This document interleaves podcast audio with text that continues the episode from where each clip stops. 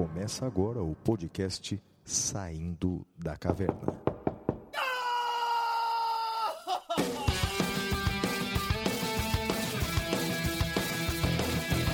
Com Guilherme Madeira, Fala galera, sejam bem-vindos, sejam bem-vindas. Flávio Martins, Salve, salve galera! Muito bem-vindos, muito bem-vindas a mais um episódio do Saindo da Caverna. Eu sou Guilherme Madeira e, junto com meu amigo Flávio Martins, vamos acompanhá-los pelo encontro de hoje. Episódio 88, Miguel Medina. E aí, Flavião, tudo bem? E aí, Madeira, estamos juntos, mais um episódio, né, rapaz? Episódio 88, rumo ao episódio eh, número 100. Hoje uma presença novamente ilustre no nosso programa, né? O Miguel Medina, mas então, bem, é um motivo para comemorar, né? Porque são poucos os motivos para comemorar, né, Madeira? Saímos de uma pandemia, entramos numa guerra. Que história é essa, cara? Flávio, eu diria que nós não saímos da pandemia, É, tem razão. entramos na guerra Tem razão. E só estou esperando para ver qual é o próximo domingo, né? Eu não sei se vai ser ah, uma invasão alienígena, uma praga de zumbis. Eu tô com medo, Flávio. Pois é, pelo menos o alienígena ia ser um negócio diferente, né, rapaz? Né? Quem sabe o Elvis não volta, né? Elvis, o, o JFK também. Pois é, pois é. Mas é isso, Madeira. Vamos seguindo adiante. Então vamos para o primeiro bloco, que é o Correspondentes da Caverna. Até já! Oh. Correspondentes da Caverna.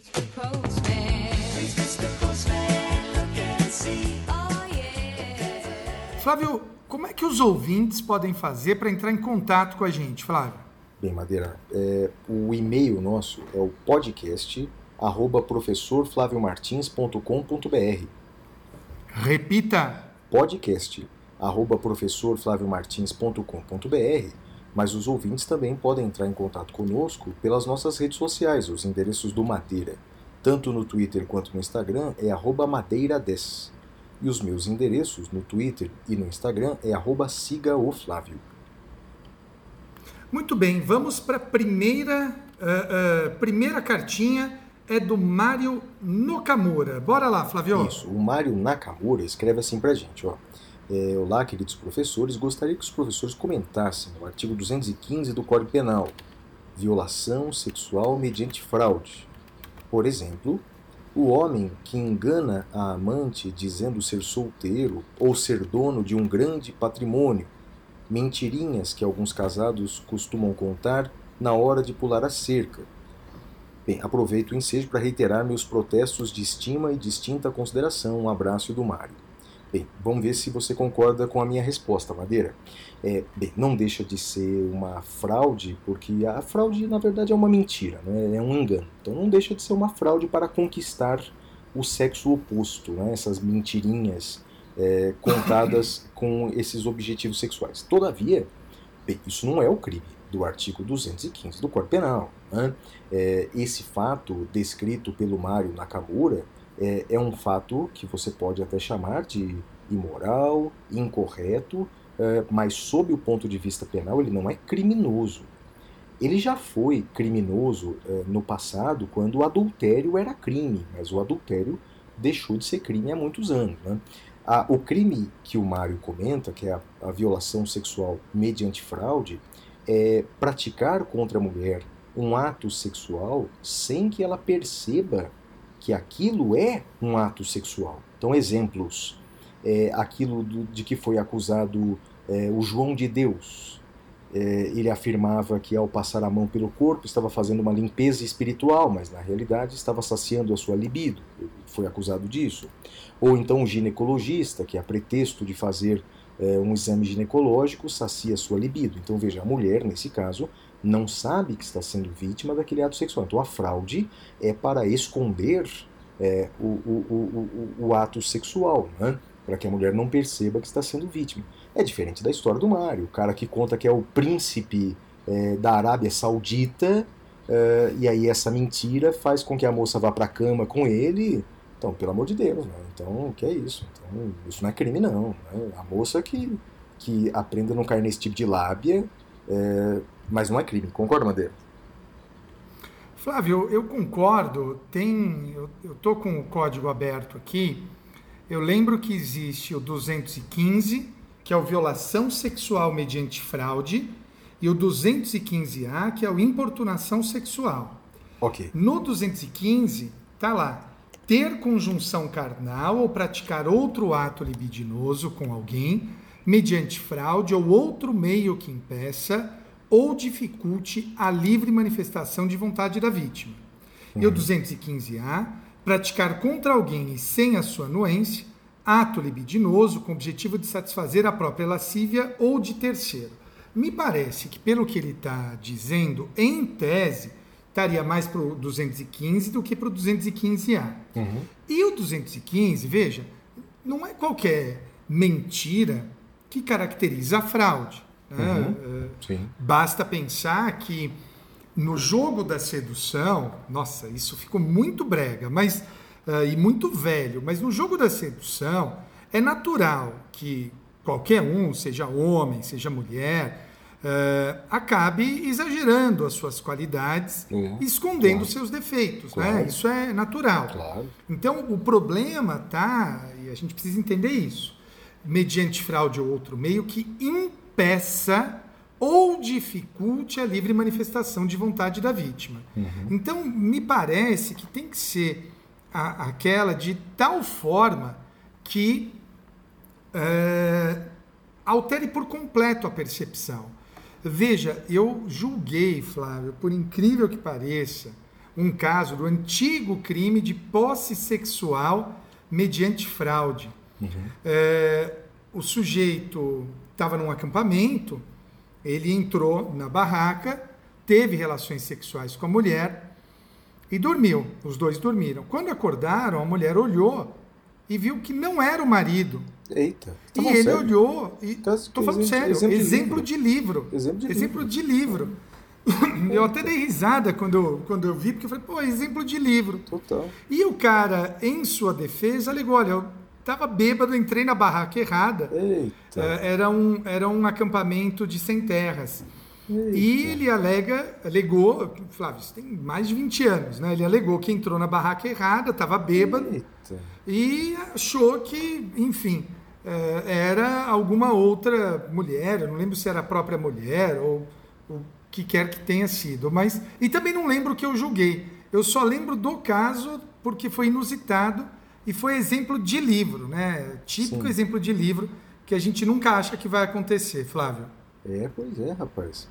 Vamos lá. A próxima mensagem é do Alexandre Valença de Lima. Escreve assim: Olha, caros professores Flávio e Madeira, escrevo-lhes essa carta virtual para inicialmente parabenizar pelo alto valor dos conteúdos do SDC, em especial o episódio 87. Acompanho vocês desde o primeiro episódio e afirmo que o conteúdo apresentado contribui não apenas para o meu desenvolvimento como advogado, mas também como cidadão. Ao ouvir a doutora Patrícia Vanzolini falar sobre os desafios da OAB de São Paulo, me chama a atenção a similitude com que observo à frente da nona subseção da OAB do Rio de Janeiro, Nova Friburgo, iniciando agora o segundo triênio como presidente da subseção. Quanto às colocações da presidente Patrícia, comungo das opiniões, destacando a importância da eleição direta do Conselho Federal e a valorização da advocacia. Vale dizer que já tive a oportunidade de receber o professor Flávio Martins no ano de 2017, na época como vice-presidente da subseção, por ocasião do lançamento de uma das edições do seu livro. Tivemos também a honra de receber o saudoso professor Damásio para um café da manhã com a advocacia na subseção. Encerro essa carta digital deixando uma dica que seria a participação da representação da advocacia fluminense na pessoa do presidente Luciano Bandeira, advogado militante, que, assim como a doutora Patrícia, dedica-se à defesa da advocacia e da democracia, com vigor. Um forte abraço aos professores, sucesso Alexandre Valença de Lima. Que máximo, ó, Madeira. O Alexandre, então, é presidente lá da subseção de Nova Friburgo, no Rio de Janeiro. Sugere aqui que ouçamos o, o presidente Luciano Bandeira. Eu vou pedir aqui para o Alexandre que nos mande o contato dele é, e, e avise né, que a gente entre em contato. Vai ser um prazer ouvi-lo, né, Madeira? Sem dúvida alguma, e como os ouvintes devem ter percebido, a gente tem tentado ouvir diferentes pessoas, eh, de distintos estados, então já teve Rio de Janeiro, hoje tem Paraná. Eu acho que é, é importante tentar ampliar. Estava até pensando aqui, enquanto estava lendo a carta dele, eu tenho alguns conhecidos também, tem a professora Ana Cláudia Pinho, eu acho que a gente pode expandir isso, Flávio. E sugiro até que você pense em- no nosso arquivo, colocar um- os estados do- da Uhum. Boa, federação mapinha. Vamos, para vamos gente um bingo, pinha, um para bingo gente fazer mapa. por exclusão isso, isso aí, e usar por critério a partir de agora estados que a gente ainda não ouviu não ouviu. E tentar fazer uma representação paritária né? Homem mulher Claro, eh, acho que é importante ter isso. Vamos que bora vamos. então agora para o próximo bloco que é o notícias da caverna. Até breve amigos.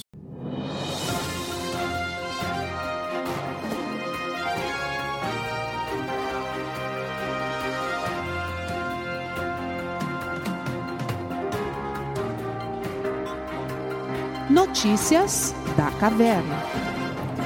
Flávio qual é a sua primeira notícia meu amigo Isso, a minha primeira notícia é que recentemente, Madeira, foi promulgada a emenda constitucional 116. Emenda constitucional Quanto? 116. 116, Madeira. Ah, Essa- tá pouco né Tá, não, tá tranquilo. é. A emenda constitucional 116, Madeira, ela muda o artigo 156 da Constituição, que é um artigo que trata de impostos municipais, e é um artigo específico sobre o IPTU, Madeira. Essa, eh, esse artigo ele, ele cria uma imunidade, Madeira, para pagamento de IPTU sobre templos religiosos, ainda que o imóvel eh, não pertença às igrejas. Então, só para a turma entender, não é? a Constituição, até essa emenda, ela já tinha uma imunidade eh, da- com relação às, às igrejas, né, quanto às atividades religiosas, isso envolvia a imunidade dos templos também. Todavia, a Constituição afirmava que essa imunidade recaía sobre o patrimônio das igrejas. Então, o que, que acontecia até recentemente? Algumas igrejas elas alugavam eh, um imóvel alheio para fazer os seus cultos. E o dono desse imóvel era o responsável pelo IPTU, pagava o IPTU, o dono do imóvel pagava o IPTU. Pois bem, na prática, muitos contratos de aluguel, eh, o dono do imóvel passava o IPTU, a responsabilidade de pagar o IPTU passava para o locatário, que no caso a igreja. Então muitas igrejas, na prática, estavam pagando o IPTU por força de contrato. Moral da história: a partir de agora, as igrejas não pagam mais o IPTU dos seus templos ou de imóveis a ela vinculados para fins religiosos, eh, tanto se o imóvel é da igreja, quanto se o imóvel é de terceiro, mas a igreja aluga. Na prática, na prática, Madeira, eh, eu diria para você o seguinte, cara, é um bom negócio se você tem imóveis alugar para igrejas, porque a partir daí você não paga mais IPTU. Muito bem, muito bem. Sua Flávio, notícia, eu Madeira. trago aqui a minha notícia, que é uma questão sobre competência. As duas notícias de hoje são sobre competência. Flávio, a gente sabe que as redes sociais são um lugar horrível, tóxico, cada vez pior. E é muito comum a prática de crimes contra a honra na internet. Normalmente, a- a- o entendimento da jurisprudência é que a competência é do local de onde a pessoa ah, postou. Né? Então, se eu mando aqui de São Paulo uma ofensa para você no Twitter e você está em Manaus, a competência é de São Paulo, de onde eu postei. Mas o STJ fez um distinguishing nesse entendimento. Se eu mandar para você uma mensagem privada, uma mensagem privada, eh, ou seja, um direct no Instagram, que só nós dois tenhamos acesso. Neste caso, como só nós dois temos acesso, a competência é do local em que você, vítima, tomar conhecimento do conteúdo ofensivo. Então, olha que interessante. A competência nos casos envolvendo crimes contra a honra, em troca de mensagens privadas, é do local em que a vítima tomou conhecimento da ofensa. Isso foi definido no conflito de competência 184 269 do STJ, Flávio. Interessante essa essa questão, não? Bem, bem interessante. Isso não afasta em nada aquele artigo que diz que se a vítima quiser, pode processar no domicílio do acusado, né? Mas só se a vítima quiser. né? Isso, Né? Se sendo, vítima quiser. sendo ação penal privada, eh, é o artigo 73 do Código de Processo Penal, É, que a é vítima pode. Mas, é. Mas facilita Sim, para a vida da sim. vítima processar na- no, no domicílio dela, né? O problema, Flávio, que eu vejo é que pode ser que a vítima não esteja no domicílio quando tomar conhecimento. Imagine que a vítima esteja numa viagem Uhum. e ela É, tomou conhecimento nessa Aí é, viagem. um, pro- aí é um problema. Aí é um problema mesmo, mas eu. Aí eu acho que é ruim para a vítima. Claro, claro, com certeza. né? Eu Sem entendo a dúvida. técnica envolvida no julgamento, É, é mas melhor do que o domicílio do acusado, mas também não é Mas a gente perfeito, não. precisava alterar isso, viu? É. Tinha que ser domicílio da vítima, Domicílio meu bem. Igual estelionato. É isso aí, domicílio da vítima. É. Igual estelionato. É. É. A minha, minha a próxima sua? notícia. Vamos lá, minha notícia é a seguinte: já que eu estou falando de emenda constitucional, antes da emenda constitucional 115, Madeira também foi promulgada esse ano, antes da emenda 116, foi promulgada a emenda constitucional 115. Emenda 115. A emenda 115 é interessante, Madeira. Ela acrescenta é, um novo inciso no artigo 5 da Constituição Brasileira, é, o, o inciso 79. Então, agora, o artigo 5 da nossa Constituição tem 79 incisos. E o artigo 5 inciso 79, ele prevê o direito à proteção dos dados pessoais, inclusive nos meios digitais. Então, vou repetir: o direito fundamental à proteção dos dados pessoais, inclusive nos meios digitais. É o seguinte, viu, Madeira? A doutrina já afirmava, eu, por exemplo, no meu livro já afirmava, a jurisprudência já afirmava que a proteção dos dados pessoais já era um direito fundamental, né? já era uma consequência natural do direito à intimidade e à vida privada. Então, é, tanto que a Lei Geral de Proteção de Dados, né, a LGPD, ela decorre eh, da preservação da intimidade para a proteção dos dados pessoais. Então, na verdade, é o seguinte: eh, o que era um direito fundamental implícito, agora é um direito fundamental expresso. Existe uma discussão, Madeira, que eu travo no meu livro, que é a seguinte: eh, sabemos todos que direitos fundamentais são cláusulas pétreas. A questão é: os direitos fundamentais criados por emenda constitucional também são cláusulas pétreas? Essa é uma pergunta interessante, né? É, tem duas posições. Eu entendo que, não vai se assustar em madeira, eu entendo que, em regra, em regra, direitos fundamentais criados por emenda não são cláusulas pétreas. Não são cláusulas pétreas. quê? O argu- É porque é, cláusula pétrea é um atributo exclusivo do poder constituinte originário, portanto, é o poder de criar a Constituição. Quando você cria a Constituição, você tem legitimidade de dizer quais são as cláusulas imutáveis. Os seus netos, 30, 40 anos depois, não podem criar novas cláusulas de imutabilidade. Não podem criar. Eu vou te dar um exemplo, Madeira. Vamos supor Tá. que os nossos netos, todos irresponsáveis, irresponsáveis, eles, eh, eh, constituintes reformadores, mudam a Constituição brasileira para criar o 15º salário. Mudam o artigo 5º, então não vai ter mais 13º, vai ter 15º salário, a economia que exploda. Bem, é, isso transformado em direito fundamental do trabalhador e se tornando cláusula pétrea, pode simplesmente destruir a economia, frustrar gerações, enfim. É, eu entendo então que em regra não, Madeira. Em regra não. Não pode ser cláusula pétrea. Mas, nesse caso, o que, que eu até escrevi um artigo sobre isso. É, nesse caso, o direito à proteção de dados já era uma cláusula pétrea antes. Já era um direito fundamental antes. Ele já decorria da intimidade.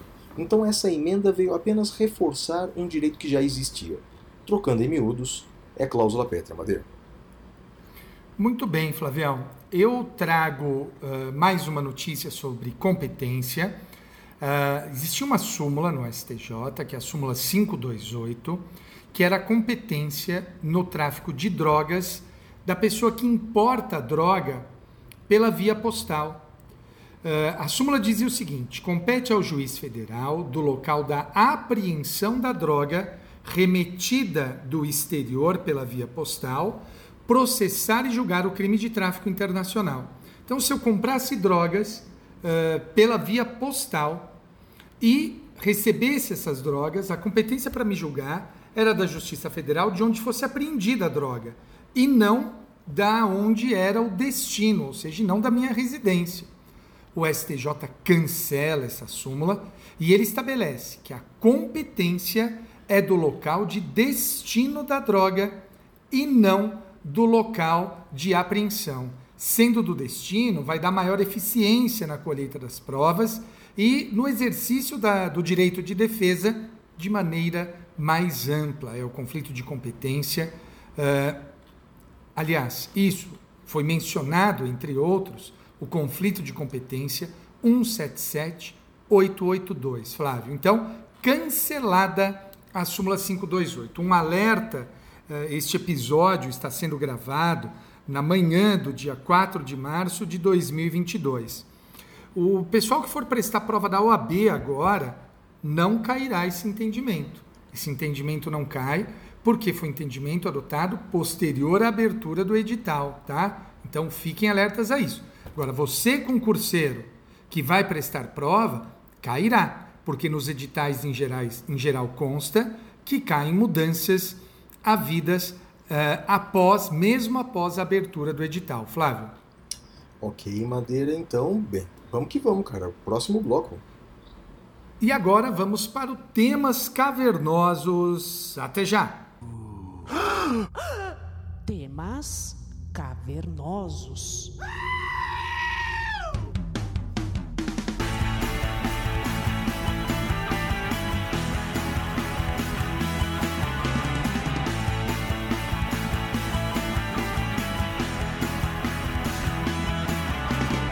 Flávio, é uma honra receber esse cara aqui hoje.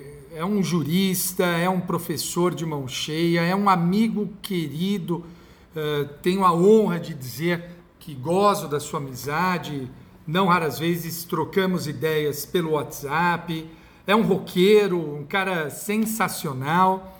Professor Miguel Medina, é uma honra tê-lo aqui. E eu vou fazer a primeira pergunta, que é como é que o senhor vê, professor, o estado atual, o atual estágio do direito? Oi, Flávio. Oi, Madeira. Oi, pessoal que está aqui nos ouvindo. É para mim uma alegria imensa é, poder participar desse podcast que, sem dúvida alguma, é um dos mais expressivos aqui da Podosfera. E me arrisco a dizer que não apenas da Podosfera jurídica, mas da podosfera brasileira como um todo. Né? Conteúdo incrível, muito bem preparado, com capricho. E além disso, coordenado por dois grandes juristas, né? o Flávio, um baita constitucionalista, o Madeira né, tem uma obra magnífica de processo penal e, além de tudo, também, e talvez até o mais importante, são gente boa pra caramba, né?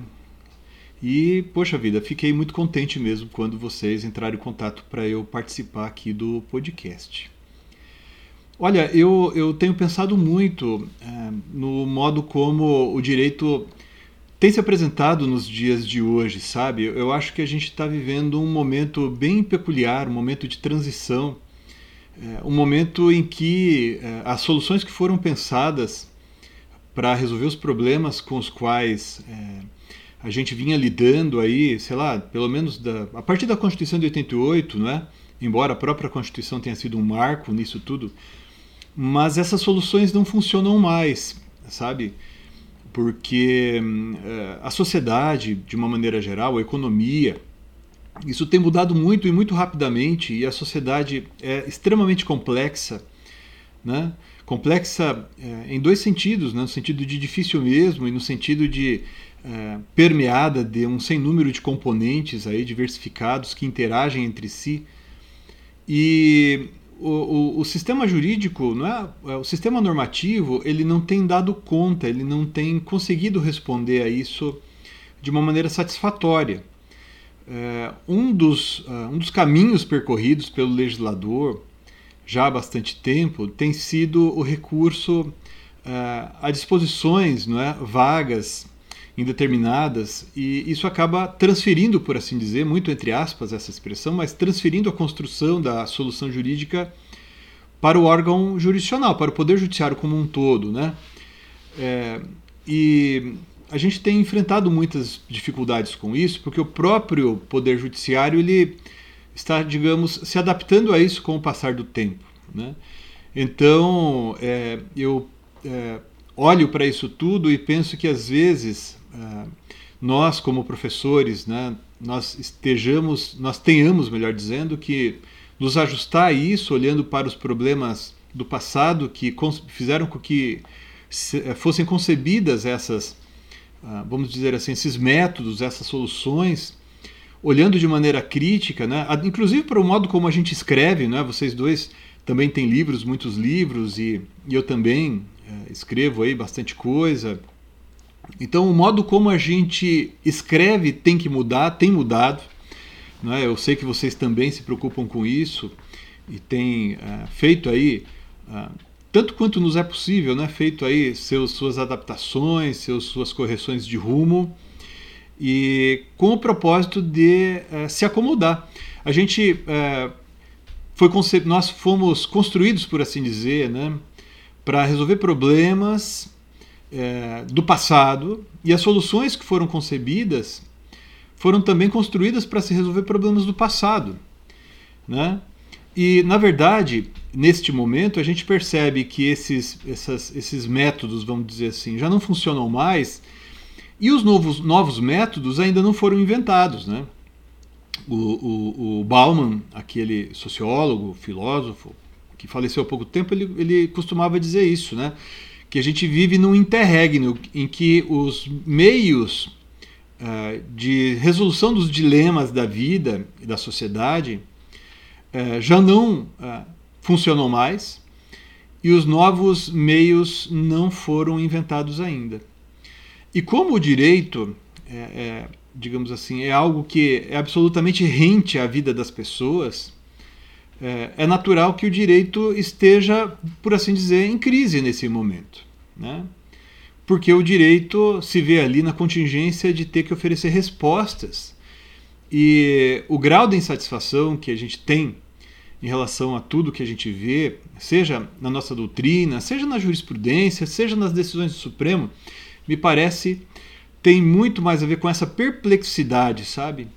Desse momento que a gente está vivendo. Então a gente, eh, nós estamos aí num contexto muito complicado da nossa vida, sabe? as faculdades de direito tendo que se repensar, os cursos de direito tendo que se repensar, os cursos de especialização, mestrado, doutorado tendo que se repensar, o modo como a gente escreve nossos livros, né? E assim sucessivamente. É, digamos assim, de uma maneira geral, que o, o modo como eu tenho visto aí o atual estágio do direito, sabe? Sensacional. Uma segunda pergunta que acaba uh, decorrendo dessa o senhor acredita que é possível a resolução dos grandes conflitos mundiais pela diplomacia? Eu digo isso porque estamos aí uh, às, às, portas de uma guerra mundial e aí vem uh, essa pergunta para o senhor. Olha, essa é a questão mais importante, talvez, desses tempos que a gente está vivendo, né? sobretudo agora com esse conflito é, entre Rússia e Ucrânia e o modo como os outros países, inclusive o Brasil, está se comportando em relação a isso. Né? Veja, eu pessoalmente não vejo muito outra alternativa senão essa, sabe? É, tudo se resolver pela diplomacia. Não que outros mecanismos mais agressivos não acabem resolvendo, de certo modo, mas é, o modo como isso é resolvido, sei lá, por um modo, por uma, por uma guerra, por exemplo, uma invasão, um ataque, etc. A gente tem visto que isso resolve momentaneamente um problema, mas cria uma série de outros problemas que vão desembocar daqui 5, 10, 20 anos, 30 anos, uma nova crise, talvez mais grave. Né? Eu, eu fico muito triste quando eu vejo uh, o, o, modo como os problemas têm se apresentado agora em termos mundiais, entre grandes países, grandes potências, grandes grupos, e a incapacidade desses grandes líderes, né, porque são, uh, são países expressivos, inclusive o Brasil, os Estados Unidos, países da Europa, uh, e assim também Rússia e Ucrânia, uh, a aparente incapacidade que todas essas lideranças tão importantes, que têm tanto poder, de dialogar e encontrar uma solução diplomática para esse tipo de crise. Sabe que eu, eu me parece que esse seria o único caminho, no sentido de talvez através da diplomacia a gente tivesse condições de é, chegar a soluções, é, digamos assim, que fossem mais perenes, mais permanentes, pacificadoras, né? E, e agora, Flávio, você também que tem obra sobre direito constitucional, né? A gente olha para a nossa Constituição, né? Que fala sobre prevalência dos direitos humanos, não intervenção, né, defesa da paz, solução pacífica dos conflitos e assim por diante, né? E algo que me parece bastante expressivo, que está ali no inciso 9 do artigo 4 não é? A cooperação entre os povos para o progresso da humanidade. Pode parecer coisa, digamos assim, de livro de autoajuda, né? Mas se nós não, uh, não conseguirmos caminhar por esse, por esse ah, seguimos nesse rumo, outras soluções que se impuserem, né, porque serão impostas pela força, pela violência, pelo desejo de matar uma, um grupo ou pessoas e assim por diante. Né, se não for pela diplomacia, eu, eu não vejo algo que seja realmente satisfatório, duradouro e que de fato possa nos trazer ali uma, uma paz de fato. Né? Edina, a última pergunta, ela se liga diretamente às outras duas e é um fecho, né? Para onde caminha o direito? Meu amigo, que questão difícil. Para onde caminha o direito? Eu tenho a impressão de que, é, olhando aqui para o caso brasileiro, né, é, nós caminhamos para uma necessidade de uma revisão, uma reforma do nosso sistema é, de ensino superior mesmo, sabe? As faculdades de direito. Eu até escrevi um, um texto há poucos dias é, que saiu publicado aí em alguns jornais sobre o papel da universidade no futuro, sabe? Fazendo ali uma, um balanço muito rápido sobre, com base na minha experiência pessoal como professor, eu que dei aula online e também durante todo esse tempo, né, ao longo aí desses dois anos praticamente de pandemia e as dificuldades de acesso, as dificuldades de contato, a necessidade de retorno às aulas presenciais que tanta fa falta fazem, né? É, é, tanto para o professor quanto para os estudantes, né? É, no entanto, por outro lado também, eu, eu vejo que tudo muda muito rapidamente, sabe? e os currículos das faculdades está, estão é, muito engessados, como se a gente estivesse estudando ali, preparando os estudantes para uma sociedade, sei lá, da segunda metade do século XX, que não existe mais. Que não existe mais. Eu tenho a impressão de que a gente precisaria ter, quanto às faculdades, um currículo um pouco mais uh, enxuto, sei lá, que talvez nos primeiros três anos, não é? nós fizéssemos o básico das disciplinas e oferecêssemos para os estudantes ali nos dois últimos anos opções de aprofundamento em, em, em, algo que tenha mais a ver com as áreas com as quais eles pretendam lidar no futuro, uh, inclusive oferecendo a possibilidade de se retornar aos bancos universitários para se estudar mais um pouco, para se aperfeiçoar, se atualizar, ou quem sabe uh, se aprofundar em outra área, né? porque como nós mencionamos, né, o, o, os assuntos, ou melhor, os temas mais importantes, mais proeminentes, eles vão e vêm por motivos variados, né? Então, por exemplo, até bem pouco tempo atrás, muito pouco se falava, ou talvez até quase nada, se falava em direito digital. Uh, o direito ambiental de 20 anos atrás não é o mesmo direito ambiental dos dias de hoje. Então, algumas áreas vão surgindo, outras áreas vão uh, exigindo atualização. E me parece que a gente tem que pensar dessa maneira, sabe? Em, é, em problemas que a gente está enfrentando agora e, tanto quanto possível, tentar adaptar para nos adaptarmos, nos ajustarmos para aquilo que vai se apresentando para nós aí uh, no dia a dia, na nossa frente, né? Bem, Medina, é, primeiramente, muito obrigado por participar do nosso programa. Eu sei que você é ouvinte do nosso programa, que muito nos é, envaidece. É, você certamente é um dos principais nomes do direito brasileiro, da atualidade, enfim, é uma honra imensa estar aqui. Medina, minha primeira pergunta é assim: como é que você vê esse movimento de retrocessos constitucionais e democráticos por todo o mundo? Olha, é, a gente encara com muita tristeza, né, Flávio e, e Madeira, esses movimentos que inclusive ganharam um nome, né, é, é, são ali reconhecidos com a denominação de democracias iliberais, né? O que seria uma democracia iliberal? Bem grosso modo, assim, a democracia iliberal seria aquela democracia apenas na forma e não no conteúdo. E mais que isso, uh, haveria uma democracia iliberal sempre que aqueles que uh, representam, por assim dizer, os poderes constituídos eles se valem de, da, da, do argumento, dos argumentos que a democracia a eles uh, oferece para, democracia, para corroer, vamos chamar assim, né, a democracia por dentro. Né? Então, uh, por exemplo, quando a gente fala em democracia iliberal, duas grandes manifestações de democracia liberal são o chamado constitucionalismo abusivo né? O que, que seria o constitucionalismo abusivo? Quando se realizam reformas constitucionais, emendas constitucionais, ou até mesmo a propositura, não é? a apresentação de uma nova Constituição, a pretexto da, de se realizar com isso valores democráticos, mas, na verdade, ah, a finalidade, entre aspas, escondida, e nem sempre tão escondida assim, né? A finalidade maior é corroer esses direitos, eliminar direitos fundamentais. Né?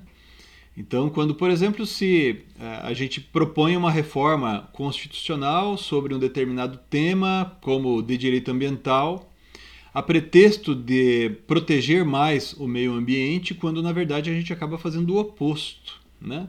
Então, isso seria uma manifestação de constitucionalismo abusivo. Mas há outras formas, ou modos, por assim dizer, de manifestação de democracia iliberal. Né? Um deles é o chamado legalismo autocrático.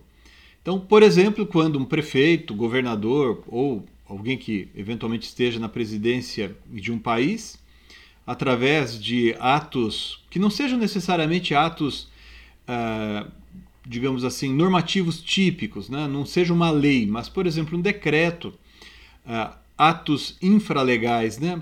Através desses atos ou uma sucessão rápida e corriqueira, insistente de atos, né? É, a gente uh, atua com o propósito de reduzir um direito fundamental. Então, o direito fundamental está presente ali no texto constitucional.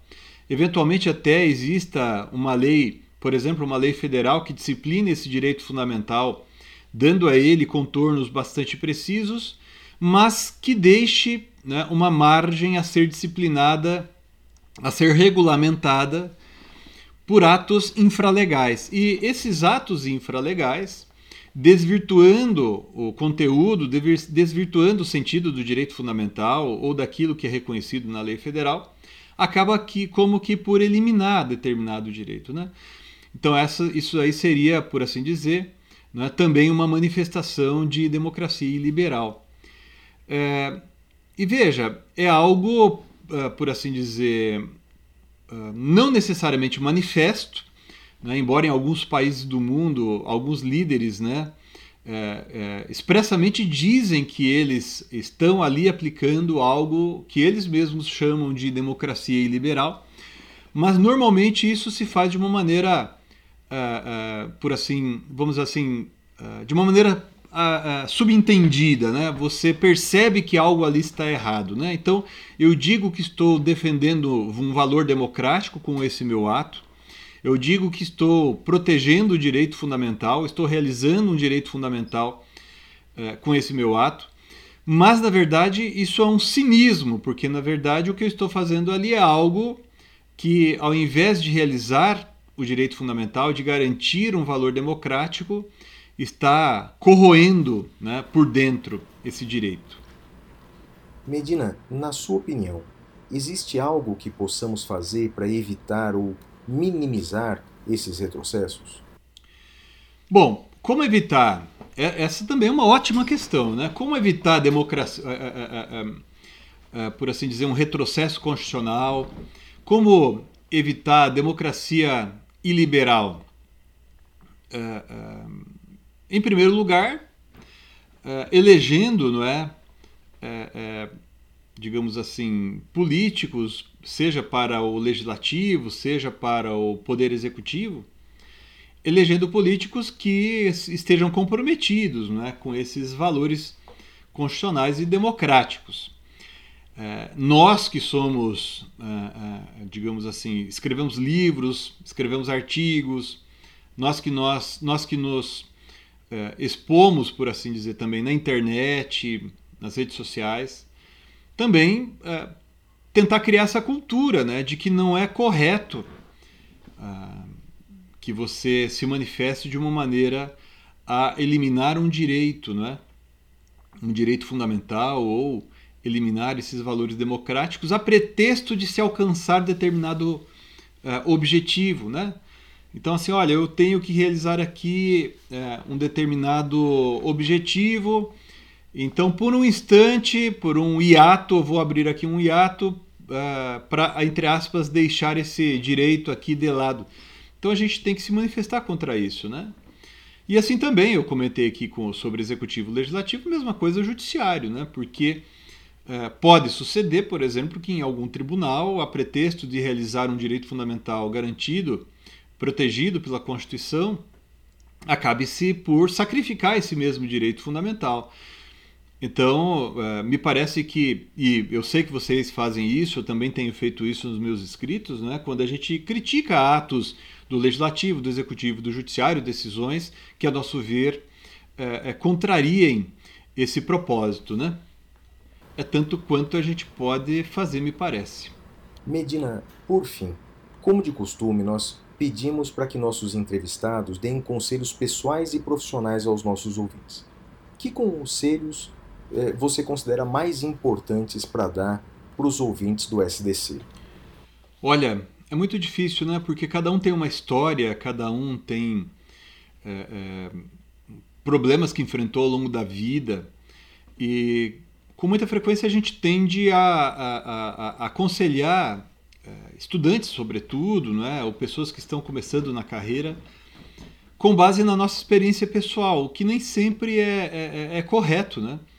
Então, veja, eu, eu, o meu pai, quando eu era criança, meu pai era caminhoneiro, então eu carrego muito dessas, dessas lembranças de quando eu viajava com ele, então eu vi quanto é difícil né, a vida de quem trabalha assim com uma insegurança total, né, eh, sem vínculo empregatício, como se fosse um autônomo, mas o caminhão tem outro proprietário.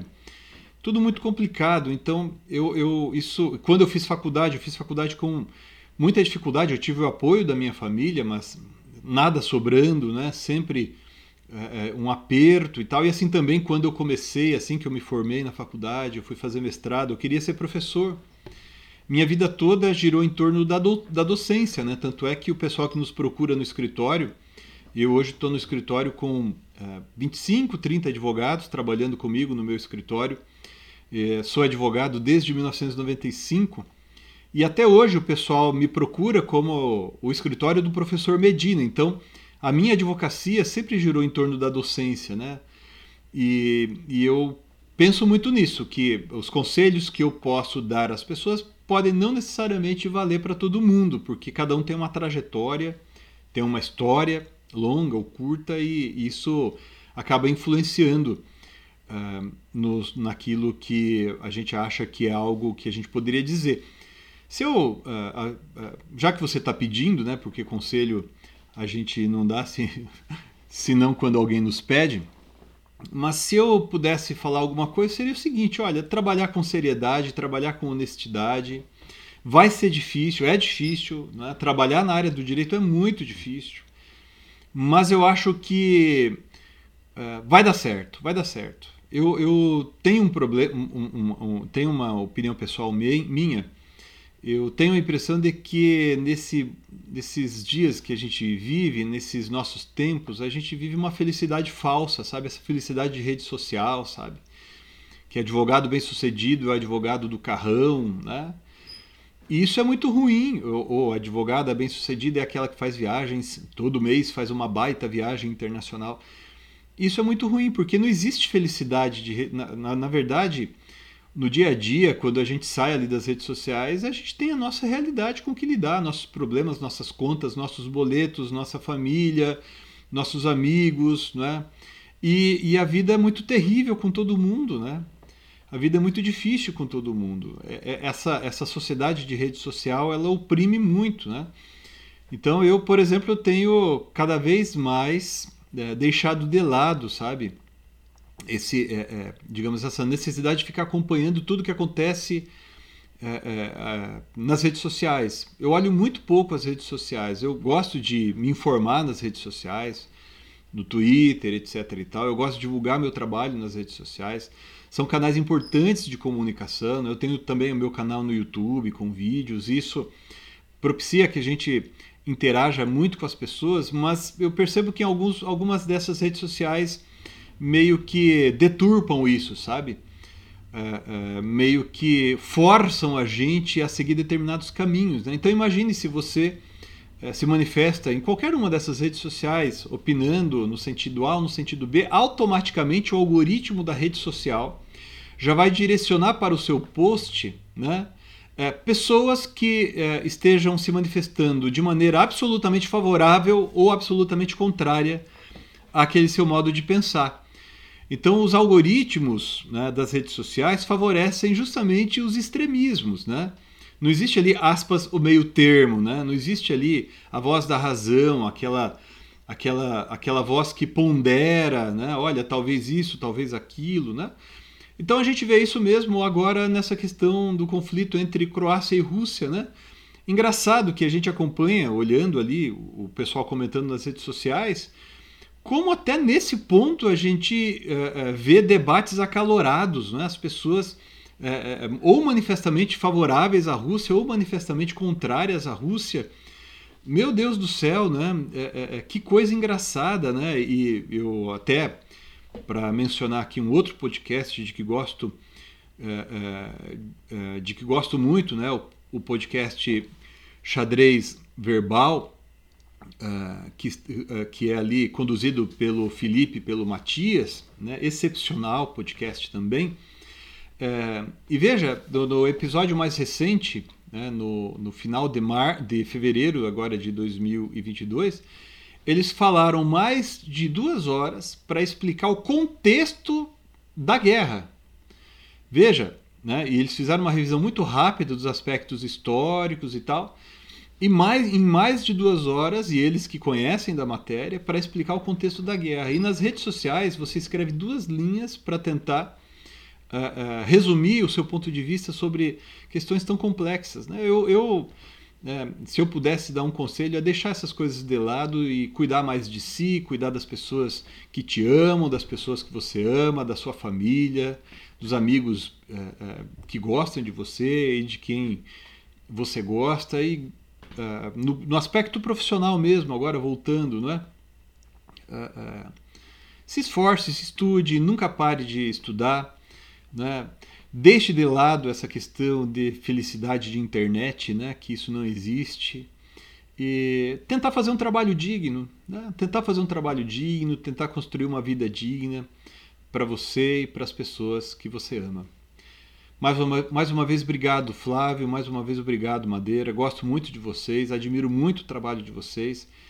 E eu desejo mesmo que vocês continuem tendo esse sucesso merecidíssimo que vocês têm tido até aqui. Seja no podcast, seja nas suas obras, seja nos demais trabalhos ligados ao direito que vocês fazem e seja na vida de vocês, na vida pessoal de vocês também, tá bom? Obrigado mesmo, um abraço grande. Tchau, tchau. Bacana, hein, Madeira? Ah, é sensacional, né, Flávio? É sempre bom ouvir gente de gabarito, como é o caso do Medina, né? Eu só tenho a agradecê-lo uh, por ter doado o seu tempo para falar conosco aqui, Flávio. Demais, Madeira. E o próximo bloco, qual que é mesmo? O próximo é o Pintura Rupestre. Bora lá!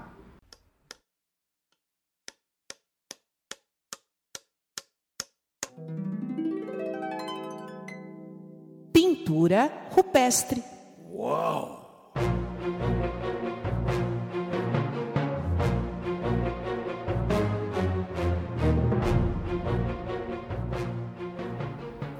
Madeira, a minha dica cultural para essa semana, para quem não conhece, é um podcast chamado Petit Jornal. Petit Jornal. Bem, é, para quem não conhece, está por fora, porque o Petit Jornal, há dias seguidos, Madeira, é o podcast mais ouvido do Brasil. Sabia disso não? Sabia, eu sou ouvinte assíduo Eu do também. Tanguy e do Daniel Souza. É isso aí. Então, o Petit Jornal, que fala de política internacional de forma muito bem humorada e com muito, muita qualidade. E além do Petit Jornal, Madeira, eu recomendo uma entrevista que o Tanguy Bagdadi deu pro Casimiro. Tem no YouTube, recomendo imensamente, Madeira. Eu vi essa entrevista e até tinha falado, acho que no último episódio, eu acho que eu elogiei o Casimiro por ter feito isso, né, por levar um especialista para falar com o público dele. Então, recomendo enfaticamente, Flávio. Legal. O ca... então, A parabéns pro dica- Casimiro, parabéns pro Casimiro que fez isso e parabéns pro Tanguy também que falou de um jeito muito muito bacana, né? É, o Tanguy é sensacional, sensacional. Sou fã, sou fã dessa turma. É, bom, eu recomendo um, na Pintura Rupestre uma série da Netflix chamada Um de Nós Está Mentindo. É uma série meio de adolescente, meio boba. Para esses tempos terríveis, Flávio, recomendo enfaticamente Um de Nós Está Mentindo. Eu só vi os dois primeiros episódios, mas é bem divertido, Flávio. É um clube dos cinco com assassinato. Recomendo. Legal, Madeira, que legal. E vamos que vamos, Madeira. Então vamos, o, temos o novo bloco, né, que é o Pasmo Excelência. O Flávio vai ler uma notícia para ver se eu pasmo ou se eu não pasmo. É com você, Flávio.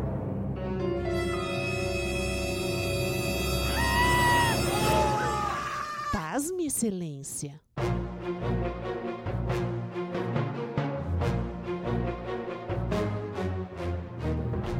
Bem, Madeira, o fato que eu destaquei ah, nessa semana, não sei se eu vou conseguir te pasmar, não. É, não sei se a ficha já caiu para você por conta dessa guerra e por conta é, de tudo que está acontecendo, é, a, a, a insuficiência, talvez até a inexistência de mecanismos jurídicos que impeçam a barbárie. Ou seja, é, chega um determinado momento em que a gente vê que a nossa ciência ela tem um braço curto, né? A nossa ciência resolve tantos e tantos problemas, até sob o ponto de vista internacional, mas nesse ponto é de uma ineficácia assustadora, Madeira. Pasma ou não passa? Já, já, já sabia disso lá atrás? Ou, ou, ou não, não mudou nada? Ou aí agravou ainda mais? O que, que, que mudou aí com você? Flávio, eu só estou procurando aqui no Google para confirmar, porque não, tá aqui. É isso mesmo. É, quer ver? Eu acho, deixa eu só confirmar. Eu não vou lembrar o autor, eu não estou encontrando aqui, eu tenho na minha casa. E eu vou te dizer que eu não pasmo, Flávio, e vou te explicar por que, que eu não pasmo. Flávio, na verdade, eu, eu diria que é muito. É, é muita tolice da nossa parte, com todo respeito. Tolice não, tolice não, tolice é um termo ruim. É muita. é, não, não é ingenuidade também. Eu acho que é muita tibiez. Olha que bonito. É muita tibiez da nossa parte deixarmos de acreditar no direito por conta disso. É, eu tenho um livro em casa e eu não lembro se é do Kiovenda ou do Carnelucci, eu tô, tô em dúvida, que se chama Fé no Direito. Esse livro, eu acho que é do Carnelucci, eu estou tentando procurar aqui. Esse livro foi escrito por Carnelucci enquanto eh, as bombas caíam sobre sua cabeça na Segunda Guerra Mundial. Então, estou tentando aqui no Google achar quem é o autor dessa obra, mas não achei. Então, eu diria o seguinte: longe de representar a fraqueza do direito, eu acho que apenas mostra o tamanho do desafio das nossas gerações. Né? Acho que só deve renovar a nossa fé no direito e, acima de tudo, a nossa fé em nós mesmos, na nossa capacidade de superarmos uh, entraves, superarmos dificuldades pela razão. Uh, falando agora para você, Flávio, eu me lembro de um texto do Machado de Assis que se chama A Igreja do Diabo. Eu não sei se nós já discutimos sobre esse texto aqui. Eu... Conhece esse texto, não, Flávio? Não, não conheço, não conheço. É um conto do Machado que ele diz o seguinte: a história dele é: na guerra entre Deus e o demônio, Deus perdeu. Deus perdeu e o demônio venceu. E aí virou aquela coisa no planeta Terra. Só que no conto, Machado de Assis diz que uma vez por ano, aqueles que eram ávaros se dedicavam a distribuir dinheiro para os outros. Os glutões faziam jejum e assim sucessivamente. Eu interpreto esse texto como a ideia de que eh, o direito, o legal, o legítimo, acaba sendo uma questão, em certo sentido, de um status quo. Uh, basta lembrar que a escravidão já foi algo conforme ao direito e totalmente injusto, evidentemente. E nós mudamos isso. Então, uh, eu entendo que esses eventos hoje mostram que nós uh, não desenvolvemos o suficiente o direito para impedir que tudo isso acontecesse. Então, eu não pasmo, porque entendo que o direito, por ser uma manifestação humana e, portanto, terrena, é eivado de falhas, e leio isso como um desafio para que melhoremos, Flávio. O que, você acha? Gostei, gostei, gostei. É literalmente você vendo essa situação, olhando para a nossa ciência como o copo está meio cheio. Falta encher o resto do copo. Eu achei. Eu confesso para você que estou vendo. Eu não estou vendo Tô vendo copo não, mano. Que copo. Mas eu gostei, gostei do seu ponto de vista. Gostei do seu ponto de vista. Uh, e, e, é uma pena que eu não achei aqui no Google. Uh, mas quem sabe eu não traga uma resenha deste livro em algum episódio. É, é belíssima obra. Uh, me lembra na próxima semana de eu, de eu trazer a, a, referência completa dele, Flávio. Fechou, Madeira. Vamos que e vamos. vamos agora ao prêmio Capitão Caverna. Até já, amigos. É a hora do prêmio Capitão Caverna!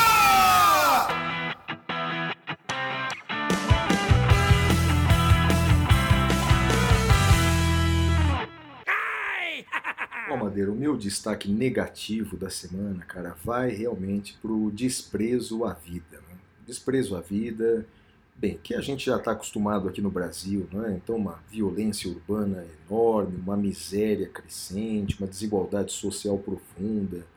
É, mas nessa guerra, é, é, ela realmente ela, é, ela mexe mais com a gente, sobretudo porque me parece, Madeira, não sei se eu estou errado, mas que é a, a, a, guerra, pelo menos de grandes proporções. Guerra sempre há no mundo todo, né? mas é uma guerra que chamou a atenção da mídia por estar tá acontecendo na Europa, na fronteira da Polônia, então, portanto, enfim, é, atrai a atenção é, de grande parte dessa grande mídia e, e, é uma guerra meio que transmitida em tempo real, né? real time. Então, é o, o, o, o perfil é, da Secretaria de Defesa da Ucrânia postando foto de soldados mortos. Então, quer dizer, é uma coisa, é uma coisa terrível, né? E aí o que, o que me, me me, me mexeu muito comigo no começo da Guerra Madeira, foi logo no primeiro dia, quando soldados russos foram capturados é, pela, pela, pelo exército ucraniano. E aí o, o perfil do tweet da Ucrânia é, postou a foto dos soldados russos. Madeira, cara, são, são dois jovens, devem ter é, 20 anos, são, são pouco mais velhos que o meu filho e a sua filha. E então é aquela coisa, né, cara? Então são jovens levados à morte para matar outros jovens e outras pessoas, cara, não tem nada, é, é um absurdo. Então, meu destaque negativo vai para o desprezo à vida, Madeira. Flávio, eh, eu antes de faz- falar do meu destaque, eu achei finalmente o livro aqui e entendi porque que eu não estava achando no Google, porque eu estava digitando em português. Não existe esse livro em português, eh, existe só em espanhol. Eh, Fé en el Derecho, de Piero Calamandrei, é da Marcial Pons. É hein? Para quem quiser para quem quiser comprar no Mercado Livre, está muito caro, é 546 reais. É, essa questão do câmbio acaba afetando todo mundo, mas fica aqui o registro correto. Fé en el Derecho, Piero Calamandrei. Bem, o meu destaque negativo vai, a- vai para a insensatez. E insensatez, Flávio, de todo mundo, de todo mundo. É, eu, eu não sou especialista em política internacional, eh, não sou especialista em relações internacionais, em Rússia, em Europa, mas assim, acho difícil você conseguir eh, ficar ao lado do agressor, né? Salvo uma guerra de defesa, que não é o caso, a, a- a Rússia não foi invadida pela Ucrânia, nós temos uma, uma guerra de tomada de territórios. Ah, mas a, a, a Ucrânia tinha se comprometido a entrar na OTAN. Olha, todas essas questões são realmente relevantes, mas não dá para passar pano para a invasão do Putin lá na Ucrânia. Eh, abrir mão do direito e, e de tudo não me parece correto. E não podemos ainda nos esquecer da autodeterminação dos povos, que é princípio constitucional nosso. Eh, o povo ucraniano quer eh, fazer essa guinada para o Ocidente, notadamente para a União Europeia. Então fica aqui a minha crítica àqueles que, apesar de toda a complexidade inerente ao tema, não conseguem fazer uma simples condenação ao senhor Putin. Então fica aqui eh, o meu destaque negativo, Flávio. É, perfeito, Madeira, eu concordo contigo. O meu destaque positivo, Madeira, também faço esse disclaimer aí, essa observação que você fez também. Também não sou especialista em política internacional eh, e também não sou ingênuo para achar que há só deuses ou só demônios, sobretudo na política. Feita essa observação, eu queria dar um destaque positivo para a postura do presidente da Ucrânia. Bem, tem todas as eh, minhas reservas a esse movimento mundial eh, que levou eh, esse, esse rapaz à presidência da Ucrânia. Ele era um ator, um humorista que, diante de um discurso de antipolítica, chegou ao poder. Bem, esse movimento aconteceu no mundo inteiro, né? Aconteceu com o Trump nos Estados Unidos, né? que era um empresário, apresentador de TV. E nessa onda, Madeira, aconteceu até em alguns países mais próximos de nós, em que, mesmo o sujeito sendo eh, um político há mais de 20 anos, ele vinha com o discurso de que não era político. Olha, eu não sou político, eu- ou pelo menos eu não sou como os daí. Então, enfim, essa onda de antipolítica levou muita gente ao poder, né? E levou também o, Z- o Vladimir Zelensky também ao poder. Ok, é, podemos fazer muitas críticas a esse tipo de coisa, mas eu, eu, o meu destaque positivo vai para uma postura, Madeira. Eu tenho certeza que a grande, a grande maioria dos chefes de Estado em situações como essa já teriam fugido, já teriam buscado asilo político, tentado coordenar os trabalhos em outro país. Não, ele não, Madeira, ele está lá. Ele continua lá. Ele não para de, de, de, de, de twittar, ele não para de mostrar apoio estrangeiro. E, e, e com certeza, se ele tivesse saído do país, com certeza a população não teria o brio que tem, é, o que está com ele, não- o exército não, não lutaria como está lutando. É óbvio que é uma guerra desproporcional, é óbvio que é uma guerra entre Davi e Golias, é óbvio que tudo indica é, que se não houver uma negociação, é, a população da Ucrânia vai ser, vai ser destroçada, o, o pior pode acontecer, é óbvio, né? Mas é, a, a postura do, do presidente da Ucrânia é de uma coragem que pouca gente teria, sobretudo pouca gente na política, Madeira. Não sei se você concorda comigo, mas é, é, o meu destaque positivo vai para ele. O meu destaque positivo, Flávio, ele também está relacionado à invasão do Putin eh, na, na Ucrânia, e eu faço questão de falar invasão do Putin e não invasão russa, porque eh, a gente não pode esquecer disso, né? É o chefe de Estado. A gente, eu vi coisas horrorosas, gente querendo proibir eh, eh, e proibindo, a Universidade Italiana proibiu a leitura de Dostoiévski. Pelo amor de Deus. Opa, que Vão fazer o quê? Vão queimar? Que É, absurdo. vão queimar o livro na, na, na fogueira? Pelo amor de Oh, Deus. Deus, oh, Mas, então por isso que eu tenho dito a guerra do Putin, a invasão do Putin. E o meu destaque positivo, eu, eu fiquei emocionado, Flávio. Eu acho que nesse mundo de caos, pequenos gestos de gentileza me tocam de maneira profunda. E brasileiros, não só brasileiros, mas eu vou falar de brasileiros, foram para a divisa ah, da Polônia com a, a- com a Ucrânia e estavam lá oferecendo carona para onde as pessoas quisessem ir, para onde os refugiados quis- quisessem ir. Não são apenas brasileiros, insisto, mas ah, diversas pessoas. E, além disso, o meu destaque positivo vai para as milhares de pessoas, são mais de, de 10 mil pela conta aproximada que eu fiz, eh, acho que foram 7 mil num dia, 4 mil no outro, mas enfim, milhares de pessoas presas na Rússia por protestar contra a guerra do Putin. Então, um duplo destaque positivo para o pessoal que foi lá para a fronteira dar carona para os refugiados e para os russos que foram presos por protestar contra a guerra do senhor Putin, Flávio. É isso aí, Madeira. É isso aí, rapaz. É, Olha, tomara, tomara, Madeira, que no próximo episódio, daqui a 15 dias, tomara que essa guerra tenha chegado ao fim, né? E da melhor maneira possível, né, Madeira? É, Flávio, eu não vou nem falar da minha expectativa, porque eu sou a poliana do grupo, então vamos, eu, eu me junto a você nesse desejo, Flávio.